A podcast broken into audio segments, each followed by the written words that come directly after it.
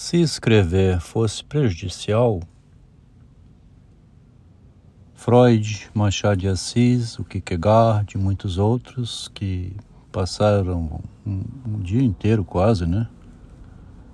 Ou à noite, sei lá, escrevendo, porque escreveram demais, né? O tanto que escreveu e publicou Kierkegaard tem volumes e mais volumes. Tem 11, 12 volumes em inglês, só da parte das cartas, confidências, escritos autobiográficos dele. Não traduzidos para língua nenhuma ainda. Aliás, vindo do dinamarquês para o inglês, né? Bom, língua nenhuma não sei, não tem em português. Tive consultando esses volumes. O Machado também publicava exageradamente. E o Machado consta aí que tem, teria escrito 20 mil cartas Dessas, parece que sobraram umas 10 mil, que viraram em torno de 26 livros de cartas que se encontram publicadas. Sem contar os 23 volumes né, da obra dele. 23 livros, não são poucos não. Quem não escreveu muito, já o Lacan, né, é, falou muito nos seminários, fez questão de fazer um seminário semanal que foi depois sendo estabelecido pelo Jacques Salomilé, muitos deles ainda são piratas. Bom, o ato de escrever então, né, deixar uma imagem para a posteridade, vem de antigamente, desde o surgimento das pinturas nas cavernas, né? O homem, pela sua inteligência, alguma coisa tinha em mente por um desejo de deixar alguma imagem para depois.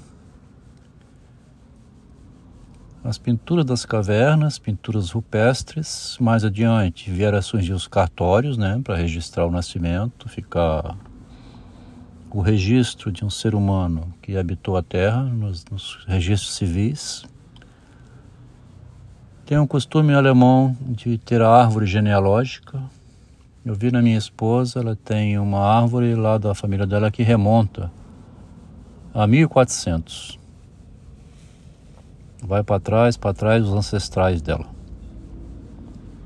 Interessou a ela ter essa árvore e tem um grupo de pessoas que vive preservando a sua árvore genealógica. Alguns têm origem nobre, né? Ela tinha um duque lá na origem, lá por não sei quando. Então é a memória, né? Nós estamos falando aqui da memória. Vai ter uma conversação amanhã sobre o Machado de Assis e, é, e nesse autor eu vim esclarecer para mim mesmo essa ideia toda que eu estou dizendo aqui de imagem pós-mortem, né? Que o mito de Ovídio, devido ao modo como o autor camuflou ah, o Narciso e Eco, é, o Narciso não foi compreendido ao modo como Ovídio é, deixou oculto no texto, né? Aqui o Machado utiliza a expressão émulo de Ovídio. Né? Emular Ovídio, então, os emuladores são os escritores que fazem o que fez Ovídio. Quando Ovídio coloca um jovem de 15 anos que, mergulhado em si mesmo, em sua beleza, não quer envelhecer e prefere então a morte, deixou para a posteridade um engano de leitura que não foi decifrado causando prejuízo à compreensão da ideia do narciso, né? Porque a ideia do narciso está lá no Eclesiastes, em vaidade das vaidades, tudo é vaidade, tudo é narcisismo. Tudo é feito por ser humano, né? E é, o modo como Ovid escreveu é diferente do modo como o escritor irlandês publicou o retrato de Dorian Gray, né? Que mostra que a questão é outra é a pena que Narciso tem de saber do envelhecimento e da morte. Em última instância, então, a perda da vida, né? Então, no retrato de Dorian Gray, quem envelhece é o retrato e o jovem pintor nunca envelhece. Até que no instante tudo desmorona, o pintor morre de um instante para o outro, envelhecendo rapidamente, e o retrato era uma ilusão Era uma ilusão do pintor de que ele permaneceria jovem escrevendo, pintando, né?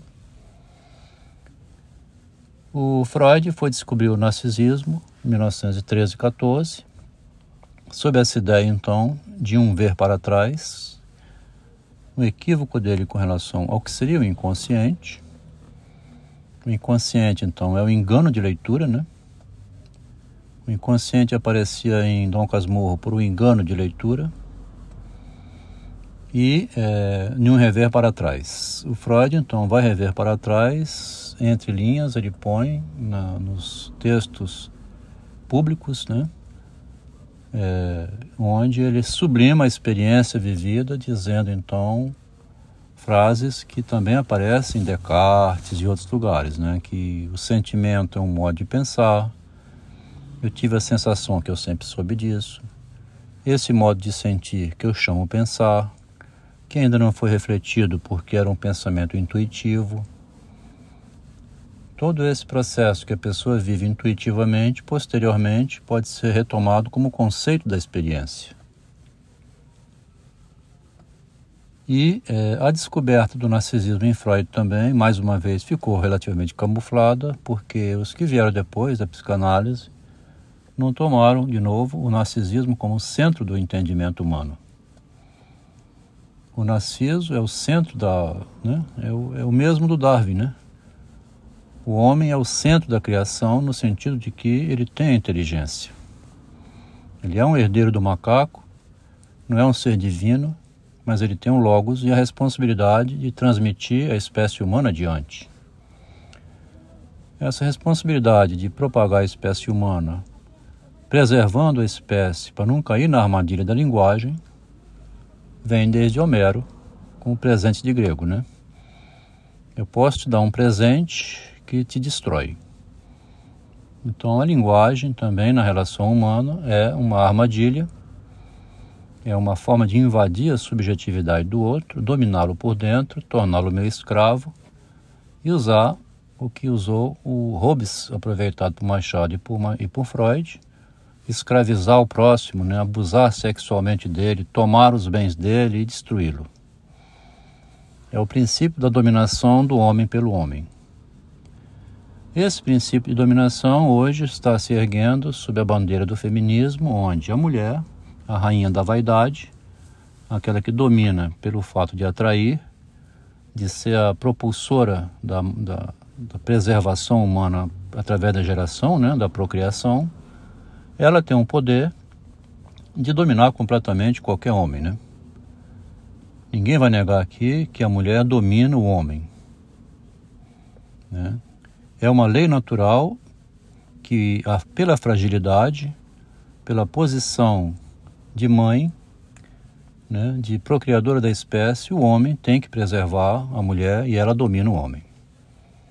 O poder da dominação está justamente do lado da mulher, pelo lado da fragilidade. O feminismo vem e vinha muito bem. Minha esposa entrou na Vale como engenheira, Muita gente foi ocupar cargo importante desde a década de 70, que as mulheres vêm sendo professoras universitárias, médicas. A, a ocupação de cargos nas empresas não era problema nenhum e nunca foi. Inclusive, continua não sendo. Surge o problema quando, como essa é, promotora, né, veio a público dizer que ganha 39 mil para manutenção da vaidade dela. Isso aí que ela fala é uma espécie de uma provocação às próprias mulheres, né? É chamar as demais mulheres de idiotas por não ganharem esse salário, como se ela fosse então uma espécie de uma rainha. Na verdade, o feminismo fez com que a rivalidade feminina, né, esse rivalismo que existe entre as mulheres, uma querer se mostrar melhor que a outra. No homem também existe, mas de um modo diferente. Não é pela, pelo exibicionismo, pelo rebolado, né? Basta ter num evento familiar, como aconteceu uma vez, uma experiência pela qual passei, oito casais, cada um com sua esposa. Daí a pouco chega uma toda arrumadinha e sozinha. gera um desequilíbrio no ambiente. As esposas começam a se olhar entre elas, ficam incomodadas, surge um, se o meu marido vai estar olhando para ela ou não, ela está desacompanhada, quem é essa mulher? Então esse esquema de rivalidade e medo de perder a proteção, né? Também é uma questão natural essa. Medo de perder a proteção. Minha primeira esposa perdeu a proteção, né, que tinha, estando grávida. Perdeu a proteção do marido quando surgiu na vida do casal, no meio dos dois, uma estagiária de engenharia uma feminista que vinha muito bem até ingressar no movimento Eles por Elas da ONU em 2012, 2013. E daí para frente, o seu empoderamento foi sendo um desastre cada vez maior dentro do relacionamento. Como a mulher quer se impor pela imagem, a imagem fica maior do que o real. Ela passa a ver pelo lado da imagem dela mesma. E quando ela erra, para não perturbar a sua imagem, ela quer esconder o erro, impedir que ele seja questionado.